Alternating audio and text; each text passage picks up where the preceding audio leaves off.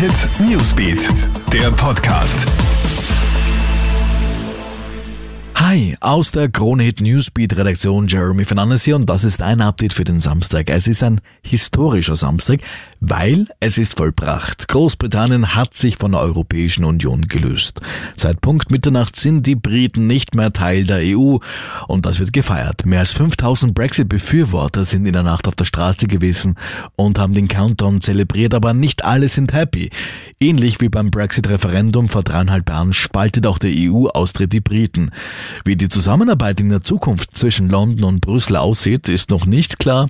Vorerst ändert sich praktisch nichts. Es gibt bis Ende des Jahres eine Übergangsphase. Die Coronavirus-Epidemie in China hat heute den bisher höchsten Anstieg der Infektionen und Toten innerhalb eines Tages erlebt. Die Gesundheitskommission in Peking meldete einen Zuwachs um fast 2000 auf bisher 11.791 Erkrankte. Die Zahl der Todesfälle klettert um 46 auf 259.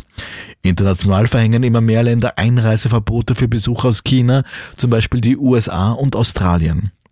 Und Freispruch für Donald Trump. Das Amtsenthebungsverfahren gegen den US-Präsidenten ist zwar noch im Gange, es ist aber bereits jetzt klar, dass es kommenden Mittwoch mit einem Freispruch enden wird.